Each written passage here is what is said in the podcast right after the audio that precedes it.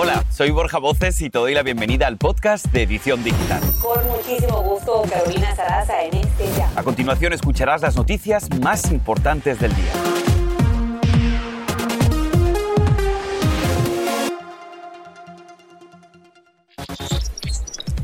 El gobierno no puede obligarte a que te vacunes, el fuerte mensaje que le envía el Senado al presidente Biden. Al mismo tiempo, se reportan manchas en la piel como síntoma de COVID en niños. Te contamos lo que debes saber.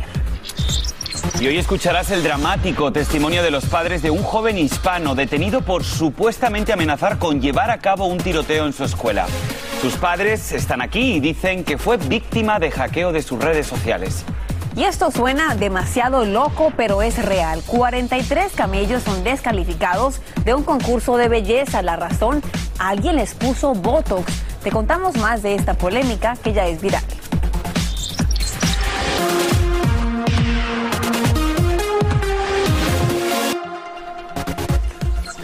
Hola, ¿qué tal? Muy buenas tardes. Te damos la bienvenida a tu edición digital. Hoy es 9 de diciembre y te saludamos Carolina Sarasa y un servidor. Yo soy Borja Voces. Muchas gracias por acompañarnos. Y arrancamos a esta hora con la polémica que divide al país. Escuchen esto, nadie puede exigirte a que te vacunen. Así lo determina el Senado al votar en contra del mandato del presidente Joe Biden, que obligaba a las empresas con más de 100 empleados a exigir un comprobante de vacunación o exámenes semanales para sus trabajadores. Dicha resolución ahora pasa a la Cámara Baja de mayoría demócrata, donde es muy escasa la posibilidad de que sea aprobada. Esto se suma a la reciente decisión de un juez que bloqueó temporalmente este controversial mandato y más adelante tenemos sus opiniones al respecto. Y en el día de hoy todos hemos amanecido con esta pregunta en nuestra cabeza. ¿Una cuarta vacuna? Bien, pues luego de que Pfizer dijera que sería necesario antes de lo esperado debido al peligro de la variante Omicron. El director ejecutivo de Pfizer dice que se basan en una investigación que demostraría que Omicron podría impactar negativamente los anticuerpos protectores generados por la vacuna que desarrollaron junto con BioNTech. Además, la FDA acaba de aprobar la vacuna de refuerzo para los jóvenes de entre 16 y 17 años y aún estamos esperando la confirmación final de los CDC para que esto pueda producirse. Y nos acompaña en vivo el doctor Carlos del Río, profesor de medicina y también encargado de esa investigación de Moderna. Doctor, hemos escuchado una y otra vez acerca de lo que está pasando con Pfizer, pero ¿qué pasa con los millones que han recibido Moderna? ¿Estaríamos también esperando una cuarta vacuna en general, doctor? Eh, buenos, buenos días, Carolina. Mira, yo creo que en este momento eh, las vacunas, sea Pfizer o Moderna, funcionan básicamente igual. Nos falta un poco más de datos en Moderna, pero van a ser muy similares. En cuanto a la cuarta dosis, hay que ser muy claros que el, el, director de Pfizer dijo podría ser necesaria, no dijo es necesaria. En este momento lo que podemos decir es que es necesario que estés vacunado y la recomendación que yo también le daría a la gente es que es necesario que debido a Omicron te pongas una tercera dosis, una dosis de refuerzo. La cuarta dosis, yo no me preocuparía en este momento al respecto. Preocúpate de ponerte la tercera dosis y preocúpate de estar vacunado. Hay mucha gente todavía en nuestro país que ni siquiera ha recibido una sola dosis. Exacto, estamos ya aquí algunos hablando de la cuarta y todavía muchas personas que ni siquiera se han puesto la primera. Pero doctor, se ha conocido hoy precisamente de una nueva variante en Australia que es más difícil de detectar y que dicen se asemeja muchísimo a la variante Omicron. ¿Sabe usted algo nuevo sobre esta variante? ¿Debemos estar preocupados? Mira, no, no debemos estar preocupados, simplemente van a continuar surgiendo variantes de este virus. Lo que hace la variante de Australia, que dicen que es difícil de detectar, es que no tiene la característica en la detección del examen de laboratorio que hace que uno sepa que esto sea Omicron. Es una prueba muy, muy característica, una señal muy característica, una firma muy característica, pero eso no quiere decir que no pueda ser detectada. Entonces yo creo que, que hay que tener cuidado en no, no, este, no crear pánico las variantes van a seguir eh, emergiendo y tenemos que estar conscientes de que vamos a poder controlarlas si hacemos lo necesario. Y doctor, en las últimas horas se habla de un síntoma específicamente en los niños, manchas en la piel. Para un padre de familia que esté viendo la edición digital, ¿cómo puede diferenciar, distinguir una mancha regular, digamos, de una alergia a una mancha ocasionada por COVID? ¿Hay alguna diferencia? Realmente no, no soy especialista en niños y no tengo yo la experiencia para poder decirte. Eh, eh, puede haber manchas en la piel, pero en realidad lo importante es que si tienes dudas sobre algo así, hables directamente con tu médico con tu pediatra. Bien, pues doctor Carlos del Río, muchísimas gracias por habernos acompañado aquí en la edición digital contestando todas estas preguntas. Y precisamente te estamos preguntando a ti en redes sociales, ¿el gobierno debería obligar a que los empleadores exijan la vacuna a sus trabajadores? Vamos con el primer comentario. Beautiful dice, no, pero si no se quieren vacunar, que se hagan el examen cada día. Tenemos más comentarios. Cada quien es libre de hacer lo que quiera. No estoy de acuerdo con lo que exijan. Y María Esperanza dice, siempre va a ser una auténtica controversia, sobre todo para los que no se quieren vacunar. Ahora Isabela comenta lo siguiente, no pueden obligar, es en contra de la ley, puedes demandar al lugar que te obliga a hacer algo. Recuerden que este país es libre, ustedes en casa sigan participando en la pregunta del día. Este es el podcast de Edición Digital, con noticias sobre política, inmigración, dinero, salud y mucho más.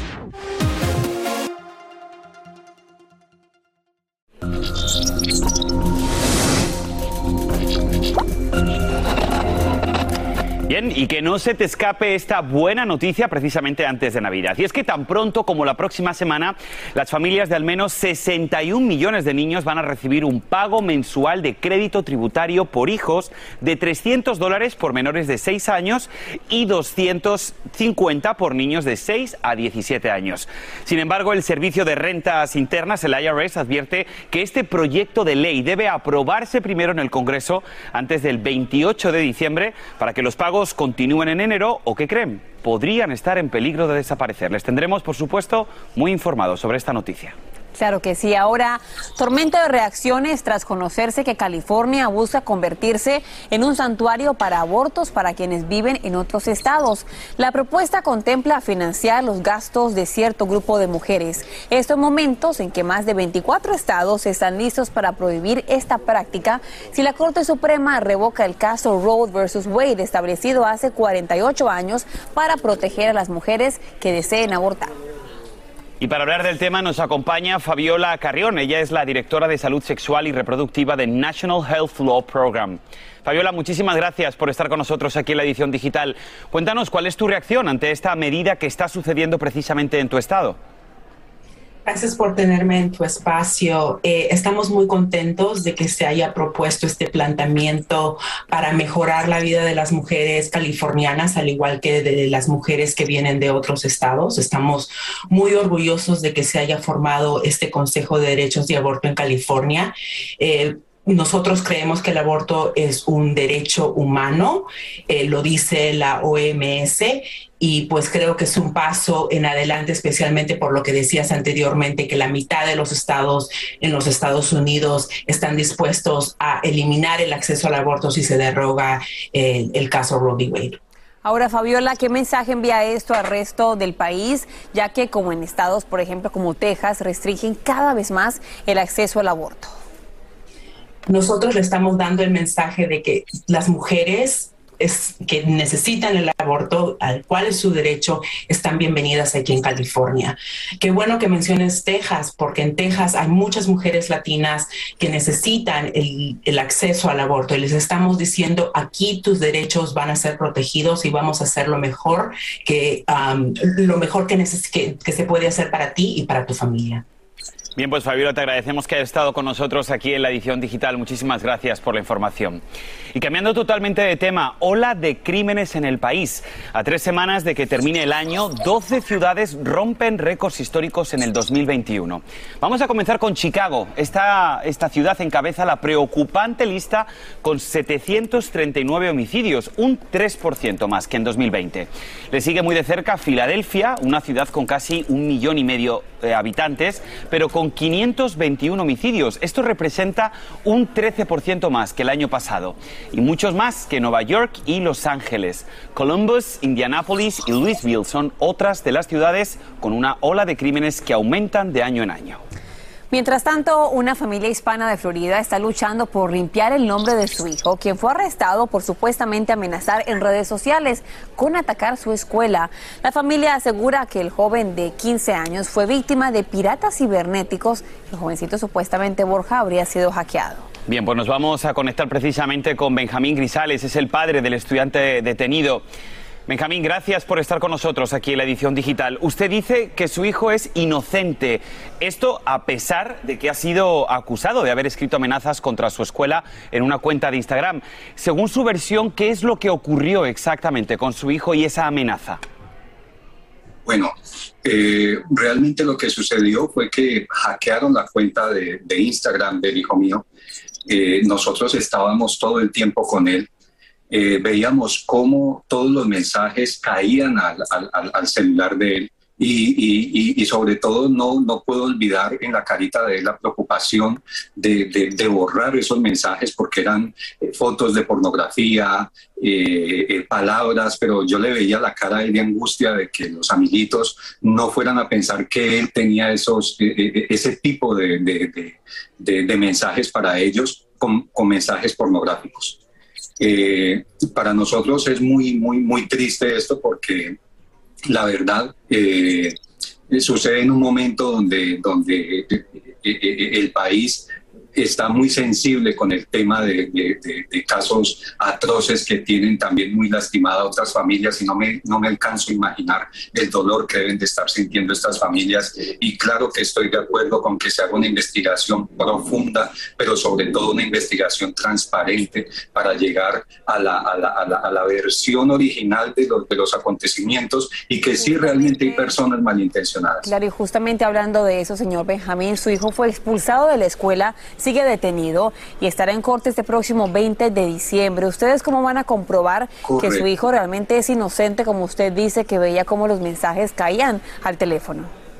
Bueno, eh, yo pienso que ya en este, o sea, en este momento, gracias a Dios eh, y gracias a la difusión de los medios de comunicación, que me parecen una gran bendición para uno dar a conocer este tipo de casos, eh, ya hay un abogado que se ha hecho cargo del, caso, hay también investigadores y estamos muy, muy eh, optimistas de que como ha ido evolucionando ya las últimas horas de investigación, creo que va a llegar a buen término con el favor de Dios. Lo que sí, eh, de pronto no, con tanta conmoción, tanta presión, eh, se siente uno como, como, como en, medio de una nube donde uno no ve las cosas, pero mm, alguien me decía ayer en una entrevista que me hicieron por una radio nacional de Colombia, que, que me preguntaban cuáles eran los cargos de mi hijo.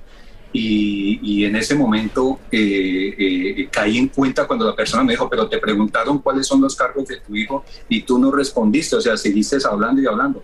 Y es que yo haciendo memoria, y en este momento caigo en cuenta de que a nosotros no nos han dado una, un papel de que, que, apruebe que está, que está arrestado, una, una orden de arresto ni tampoco nos dieron el documento oficialmente, así como se lo dieron a los medios de comunicación el día del juicio del hijo.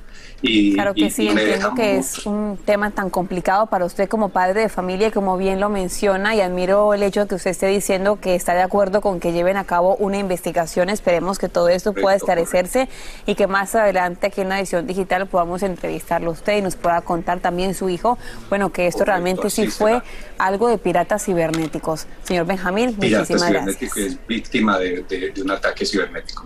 Señor, muchísimas gracias. Dios los bendiga. Igualmente, muchas gracias. Sí, sin duda una situación bastante complicada la que tiene que vivir esta familia hispana. Muchísima suerte. Vamos a hacer una corta pausa, si les parece, y captan en video el momento en que dos hombres atacan a bala una camioneta en el Bronx. La verdad, las imágenes son estremecedoras y te las mostramos al regresar. Además, el presidente de El Salvador enfrenta un escándalo por negociar secretamente con las pandillas de su país. Te diremos lo que dice el Departamento de Tesoro de Estados Unidos. Volvemos. Y ahora regresamos con el podcast de Edición Digital con las principales noticias del día.